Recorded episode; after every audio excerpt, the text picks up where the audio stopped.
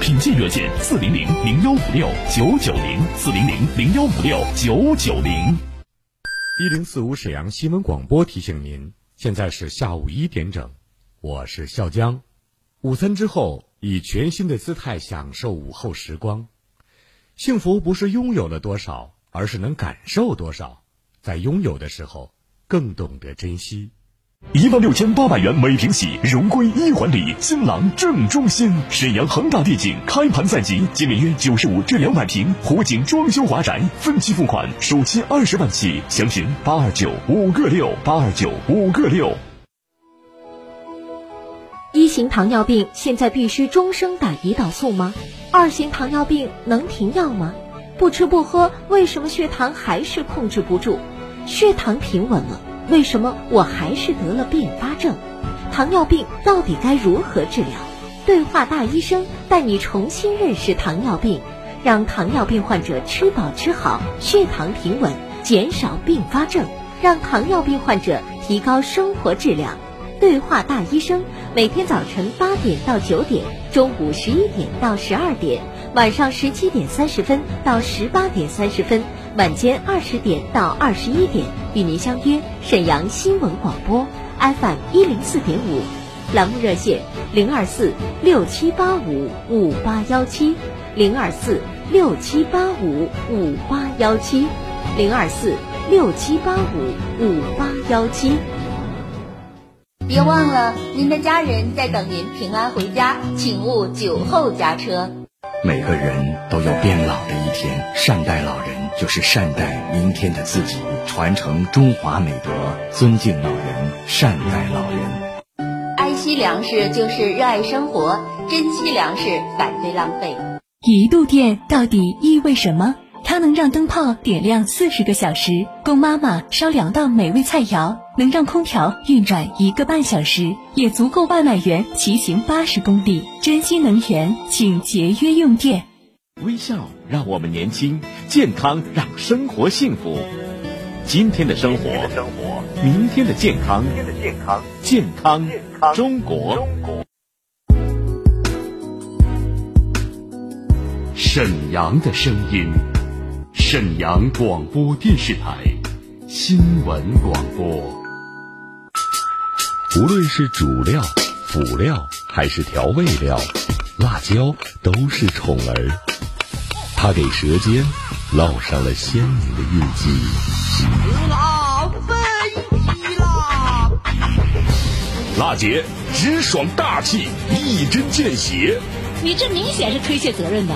辣姐侠骨柔肠。黑白分明，钱一分没少交，为什么服务质量就能差这么多？辣姐，本色情怀，权威专业。你们公司特殊在哪儿啊？你敢说你们公司的制度凌驾于政府政策之上吗？辛辣，辣辣，热辣，辣辣辣。辣姐，有话。要说，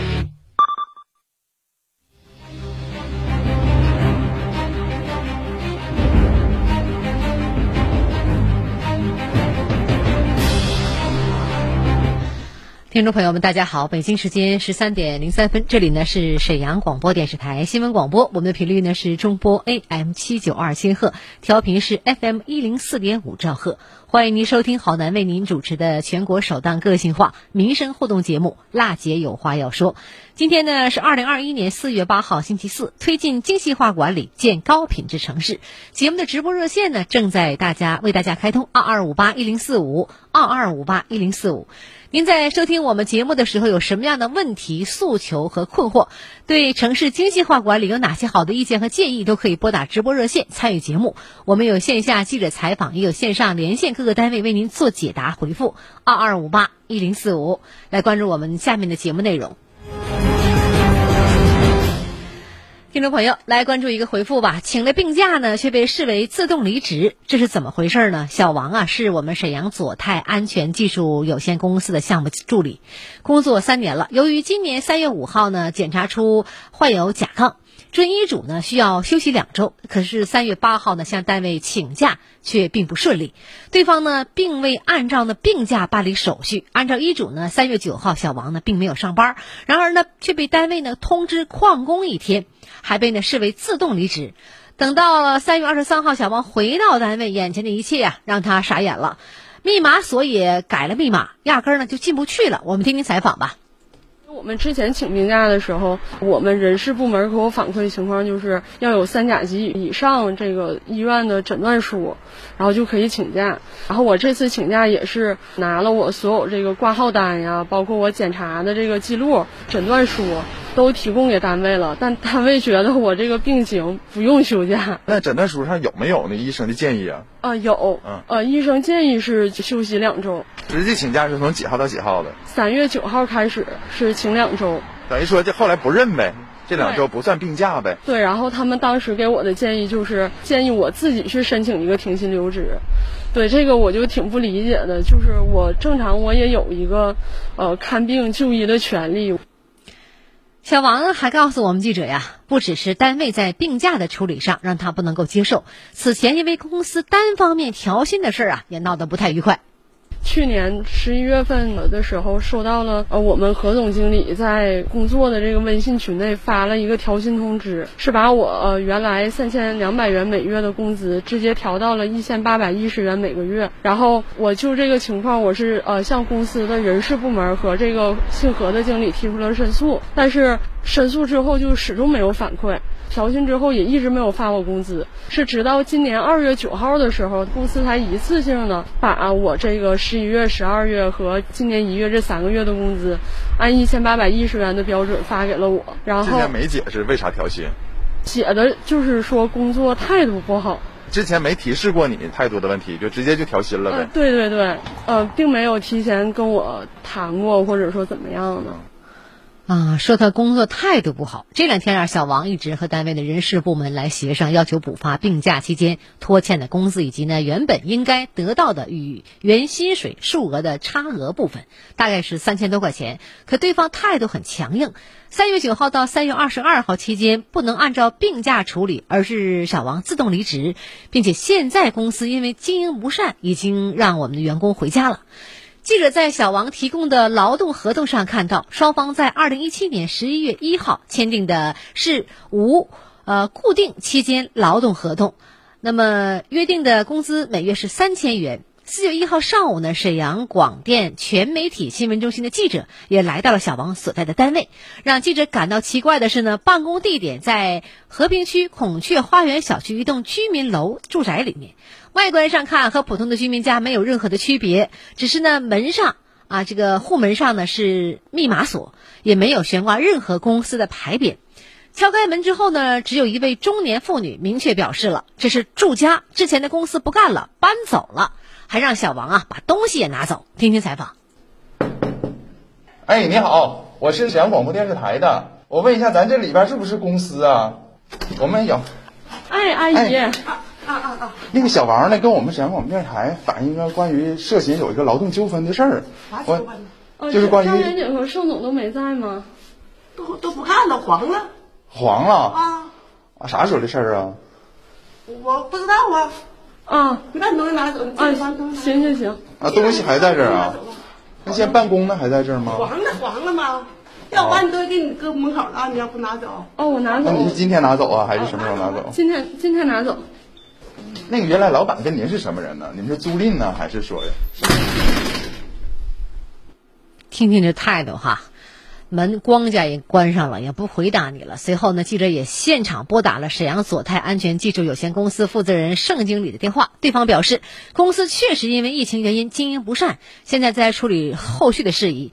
至于小王个人提到的问题，还需要呢和人事部门以及小王本人来进行沟通，会尽快给劳动者一个答复。现在我这个公司说白了，就是也。有点经营不下去了，因为疫情期间对我们冲击特别大。嗯，然后我们现在就准正准备那个分业了。就是小王他这个事儿之前调薪这个事儿是什么原因给他调薪？是他确实在工作上有问题呀，还是说这个是企业的这方面确实经营的一些一个问题？呃，都有吧，因为这各个方面原因都很多。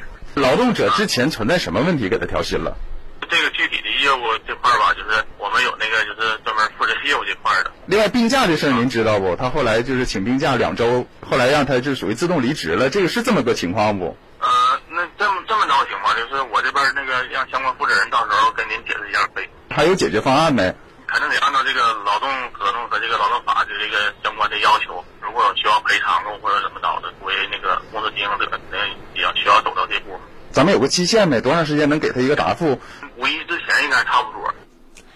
听众朋友，小王表示啊，如果双方协商不成，他会向我们劳动仲裁部门来反映相关的情况，依法解决自己的劳动纠纷问题。劳动者请病假到底应该按照什么样的程序来履行呢？企业如果因为经营不善解除劳动合同，劳动者能得到补偿吗？这两个问题，我想很多听友也在关心关注哈。下面我们就听一听辽宁公正律师事务所杨博雷律师的说法。根据当事人自己描述的情况，应该说他的诉求是合理的。我们去判断一个患病的职工需不需要休息，依据的标准只能是医疗部门出具的病历和医嘱，而不能凭这个人事部门的工作人员去主观判断他的身体情况到底需不需要休息。这是不科学的。如果确实有这个病历和医嘱需要休息的话，那么应该给他办理这个相应的病假手续，而不能是停薪留职啊，或者是什么按旷工处理，那就是没有道理的。那么至于当事人反映的拖欠工资的情况，这个与他是否患病这个是没有关系的。只要这员工付出劳动了，那么相应的按照法律规定，用人单位就应当足额支付劳动报酬。至于是否能够拿到离职补偿，要看这个劳动关系的解除是单位的过错还是劳动者的过错。呃，如果确实是因为单位经营不善、效益不好导致的这个劳动关系解除，那么单位是应该支付离职补偿的。嗯，好，这个回复我们到这儿了。另外呢，四月一号啊，直播节目当中呢，一位李先生给我们节目打来热线，他是一级盲残，他建议呢，在沈阳的公交车的站点和我们的交通信号灯处啊，设置语音提示，以便盲人出行方便。呃，公交车站点我们都知道，有的时候好几辆的这个各这个各种呃车辆在这停，呃，我们交交通信号灯也是，呃，很多盲人走很不方便。接到这个线索之后呢，我们将这个李先生建议带给了沈阳市公安局交通警察局和沈阳市交通运输局两个单位。今天两个单位分别对。这个李先生建议做了一个回复，首先是沈阳市交通警察局表示，在交通信号灯处啊设置这个语音提示建议已经上报给我们相关这个单位了，呃，等待。另外，沈阳市的交通运输局也表示，公交站点设置语音提示的建议呢，今后可以在一些站点做一个试点儿，但是普遍推广的可能性不太大。如果说有这个试点儿，我们也来呃，大家共同关注一下吧。好，听众朋友，这里是民生监督节目《辣姐有话要说》，二二五八一零四五节目热线，欢迎拨打。沈阳城市精细化管理全面提速，洁化、序化、绿化、量化将触达沈阳城市建设百姓生活的每个细节。品牌民生监督节目《辣姐有话要说》，邀您一起做城市建设的参与者、监督员。无论是公共设施绿化景观，还是街区管理、老旧小区改造，凡是与城市与人们生活息息相关的问题，都希望您提出建议思考，真知灼见。直播热线二二五八一零四五，办公热线二三九幺幺四幺三，期待听到您的声音。推进精细化管理，建设高品质城市，让我们携手共进。三月九号呢，我们节目播出了民生监督报道：沈河区盛京路二十九号一老旧小区自行车车库被商家改成库房，扰民并且存在安全隐患，没有产权，是否属于违建呢？是谁将自行车的车库进行外租呢？收益又去了哪儿呢？很多群众啊在关心关注这个事儿。我们在二月二十二号首期报道播出以后，又进行了第二期的跟进报道。一会儿广告过后两分钟，我们回来来跟您详细的呃解读一下这个问题，同时也请您关注一下我们的采访过程。呃，听众朋友，直播热线二二五八一零四五正在开通，辣姐有话要说，全国首档个性化民生互动节目，希望您继续关注。他。是史上最辣的民生监督节目主持人，人家啥手艺都不缺，你凭什么不给人家办？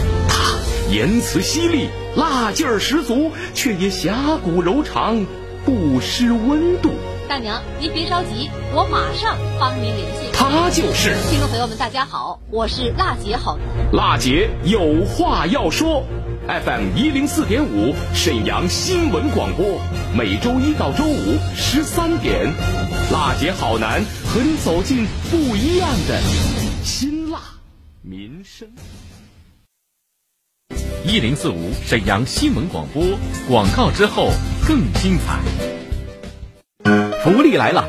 沈阳康贝佳口腔八周年院庆，种牙矫正限时大优惠，名医方案免费得，拍片检查不花钱。抢约热线：三幺二幺三三三三三幺二幺三三三三。康贝佳口腔。一万六千八百元每平起，荣归一环里，新郎正中心。沈阳恒大地景开盘在即，仅面约九十五至两百平，湖景装修华宅，分期付款，首期二十万起，详询八二九五个六八二九五个六。全面优化营商环境，提高沈城发展综合竞争力。同仁堂牌坤宝丸用于妇女绝经前后肝肾阴虚引起的月经紊乱、潮热多汗、失眠健忘、心烦易怒。同仁堂国药，请按药品说明书或者在药师指导下购买和使用。一度电到底意味什么？它能让灯泡点亮四十个小时，供妈妈烧两道美味菜肴；能让空调运转一个半小时，也足够外卖员骑行八十公里。珍惜能源，请节约用电。科学防护，精准施策，做自己健康的第一责任人。一型糖尿病现在必须终生打胰岛素吗？二型糖尿病能停药吗？不吃不喝，为什么血糖还是控制不住？血糖平稳了，为什么我还是得了并发症？糖尿病到底该如何治疗？对话大医生带你重新认识糖尿病，让糖尿病患者吃饱吃好，血糖平稳，减少并发症，让糖尿病患者提高生活质量。对话大医生，每天早晨八点到九点，中午十一点到十二点，晚上十七点三十分到十八点三十分，晚间二十点到二十一点，与您相约沈阳新闻广播 FM 一零四点五，栏目热线零二四六七八五五八幺七零二四六七八五五八幺七零二四六七八五五八幺七。今天的生活，明天的健康，健康中国。爱惜粮食就是热爱生活，珍惜粮食反对浪费。一万六千八百元每平起，荣归一环里，新郎正中心。沈阳恒大地景开盘在即，仅面约九十五至两百平，湖景装修华宅，分期付款，首期二十万起，详询八二九五个六八二九五个六。年纪大了，省吃俭用攒点钱，想学理财又怕被骗。车贷、房贷、养家养娃，工资到手休就没了。发生紧急情况可咋办呀？俗话说，你不理财，财不理你。学会理财，让微薄的积蓄产生更大额外收益。易丰财学堂教授专业理财知识，从生活需求出发，人人都能学会。七天系统课程原价二百九十九元，现在免费报名，零基础、低门槛。客服热线：幺三零零二四九零九三九，幺三零零二四九零九三九。微信号码同步。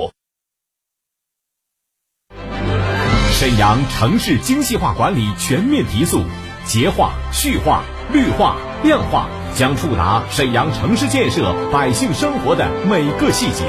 品牌民生监督节目《辣姐有话要说》，邀您一起做城市建设的参与者、监督员。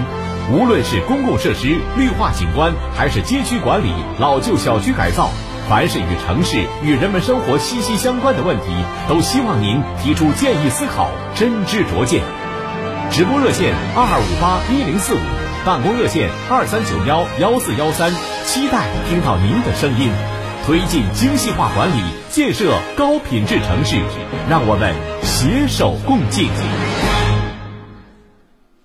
听众朋友，推进精细化管理，建高品质城市。这里是民生监督节目《辣姐有话要说》，我是郝楠，欢迎您广告过后继续关注收听。三月九号呢，节目播出了民生监督报道：沈河区盛京路二十九号一老旧小区的自行车车库啊，被商家改成库房，扰民，并且存在安全隐患，没有产权，是否属于违建呢？是谁将自行车的车库进行外租呢？收益又去了哪儿呢？面对群众关切的民生问题，街道办事处为啥不直接接受记者的采访，而是委托帅府社区进行答复呢？节目跟踪报道，沈河区皇城街道办事处终于出面回应。这是继二月二十二号啊，呃，二月二十二号首期报道播出以后进行的第二期报道。对于呢这一连串的疑问，沈河区皇城街道办事处城管科科长刘先锋当时表示啊。自行车的车库呢，作为小区配套，没有产权，不能鉴定为违建。违建需要多个部门进行鉴定。自行车库呢，产权单位呢是沈河区房产经理一公司，承租人对车库进行翻修以后，收益归承租人个人了。因为呢，社区的老书记了解情况，所以委托社区来回复记者的问题。三月十一号，沈河区盛京路二十九号小区的两位居民代表童先生和范先生来到了沈阳广播电视台，对于沈河区皇城街道办事处城管科科长刘先锋的回应提出了质疑，表示与事实不符。居民代表范先生表示，小区自行车库存在改建扩建的现象。我们听听采访。我们业主呢对皇城街道城管科刘先锋科长的答记者问的回答。我们也有质疑，他说的事实呢情况，我们认为不符。首先呢，当时建的这个车棚呢，并不是配套工程，而是先有二九号小区，后因相邻的单位房屋拆除重建，占用了我们居民的一部分活动空间，然后呢，经房产部门的协调，盖了个自行车棚。它的管理权呢是归社区，而不是房产局经理一公司，而且呢，根本就没有档案这个车棚。从此至今呢，一直归社区管理。城管科刘科长说不归街道社区管理，影响是在说谎、推卸责任。我们呢，希望呢，皇城街道及城管科刘科长对自行车库的改扩建问题有一个正确、实事求是的回答。再一个呢，我们沈阳市为了创建文明城市，在二零二年六月十五号，沈河区人民政府关于拆除皇城地区违法建筑。就发出了一个通告，明确规定，皇城街道办事处为皇城地区拆违工作的实施主体，自然资源、城管、城建、公安，还有房产、行政执法等部门啊，都应当按照各自的职责，做好违法建筑的整治工作。也不知道这个皇城街道办事处是怎么贯彻执行的。三月十八号。连新桥记者再次来到沈河区盛京路二十九号现场，就居民代表范先生的质疑采访了沈河区皇城街道办事处城管科科长刘先锋。他表示啊，没有看出来有改建扩建的迹象。自行车库呢是作为小区配套产生的，有很多老旧小区的配套车库都是没有房证。昨天我跟那个执法中队那个李队长，俺俩一起也是来了，这是之前也来过。昨天又重新再那个印证一下。这个确实俺们没看出来是有那个扩建的动工的现象，动扩建那是肯定没有的。因为我了解是这个车库当时存在的时候是那个作为小区配套产生的，有很多现在的小老旧小区配套的车库了门卫室，当年是都没有房证。对于刘科长的说法，我们居民的卢女士现场提出了质疑。原始建的这房子说这个没有这个车库。你要你要有你的配套设施，刘科长，你讲嘛？配套是不是原始图纸应该有啊？对不对？翠盛小区那边那房那个车库全是有那个原始图纸，都它的产权都归房产局管。因为我要想对这车库我都了解的，那一开始这个车库原来原始图纸没有，他又没有产权证，你根据啥说他是配套来的？你调查了吗？这个完我们因为啥找这个产权一直找。找了所有的房产、房产所了，最后在一所找着了。这个小区归一所管，原始配套根本就没有这车库。不，那他没有那个那什么？你说这车库怎么来的？你知道不？就是他们那个那啥区政府盖车库，咱这院不同意，不同意，后来就说的就不让他盖，不让盖。后来这么的吧，给你们补偿盖个车库，那边还支个棚。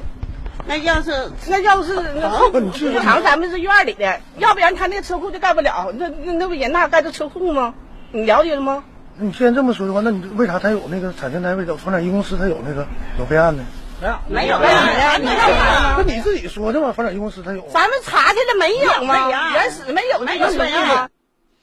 对于现场居民的质疑呀、和强烈的反应，雷新桥记者提出，为什么不去审核区自然资源局和房产局等相关部门去查询档案呢？刘科长也表态了，到相关部门查询以后再给记者一个回复。你说他不是违建，你得拿出批件来，拿出产权证来，谁主张谁举证，对吧？这是第一。第二，居民反应这么强烈，那这个我们要查询，自然资源局也好，还是说房产局也好，那我们就应该可以去查。而且我问过他们，他们说我们没有道理说不接待你们，更不可能说有资料不给你们查，不存在。行，那我先沟通完，那我明天重新安排重新查一下。咱先跟房产局入手，房产局查抵档，然后当年确实小区建的时候，现在有两种说辞，有的说当时这个楼回迁的时候就有这个车库，有的说是像那个刚才有几位那个那个叔叔大爷说，他们说的是说后建的，那就以那个房产局那个查的抵档为主。他要是当时确实是有这方面的规划的，那就不能视为那个。虽然说他们说法说的现在说不能叫原来没有叫小区配套的那个那个说法，但是是就是内容上肯定是就是那个新兴实惠，现在肯定是兴许变种说法。但当时要是按说有规划的话，那就不能视为是违建。如果要说没有查出来，那这咱自然局再查一下。如果要是两方面都查不出来，那就按违建那个进行下一步的处理呗。当天下午三点，刘科长给我们记者回复，沈河区自然资源局、房产局都表示，一九九零年以前建的老旧小区档案已经查询不到，一九九零年以后才建立档案管理体系。那么，沈河区盛京路二十九号一老旧小区的自行车车库被商家改成库房，扰民并且存在安全隐患，没有产权，是否属于违建？是否存在？改建、扩建问题呢？现在归谁管理呢？是谁将自行车的车库进行外租？收益又去哪儿了呢？记者将这一连串的问题反映给了沈河区人民政府。三月二十五号，沈河区委宣传部新闻科高科长。向我们的记者表示，由审核区委宣传部协调审核区房产局、自然资源局、皇城街道办事处等多个相关部门进行核查以后，审核区皇城街道办事处做了一个书面回复。皇城街道就帅府社区盛京路二十九号院相关问题回复，呃，就其回复我们做以摘录吧。第一呢，回复就是关于居民反映的审核区盛京路二十九号自行车车库是否属于违建的问题，经。向我们长期居住在此的多位居民以及呢社区干部核实，基本可以确认为该小区呢于一九七九年动迁，一九八二年回迁。回迁以后呢，现在车库呢已经呃就回迁以后啊，现车库啊就已经在于此了，属于小区配套设施。另根据呢沈阳市一九八四年出台的城市规划条例以及一九九零年颁布实施的城市规划法，都先后就违建。建筑界定年份和有关的说明，在条例或法律颁布之前的建筑，不能够因其没有产权证明，简单定性为违建、呃违章建筑、违规建筑或者是违法建筑。因此啊，呃，该建筑呢也并不在我们的相关拆除通告中涉及的违建之列。一旦呢，该建筑有权威部门最终认定为属于违建。呃，街道呢将第一时间积极配合相关部门进行相应的处理，并将广泛征集该院小区群众的意见，进行下一步改造以及呢规划建设。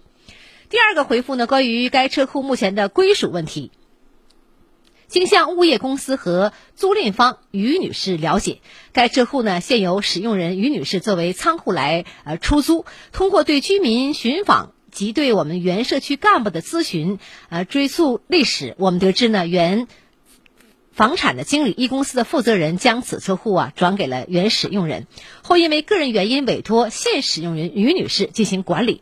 于女士也曾自费就车库内部进行过修缮，并将此情况也向我们的社区进行过报备。现阶段呢，皇城街道呢将结合相关管理条例，积极探索此车库的规范化管理方式，在允许调查该车库历史严格的基础上，结合该小区居民诉求，积极呢承担相应的职责。嗯，我们有关关于第三部分关于居民反映的车库扰。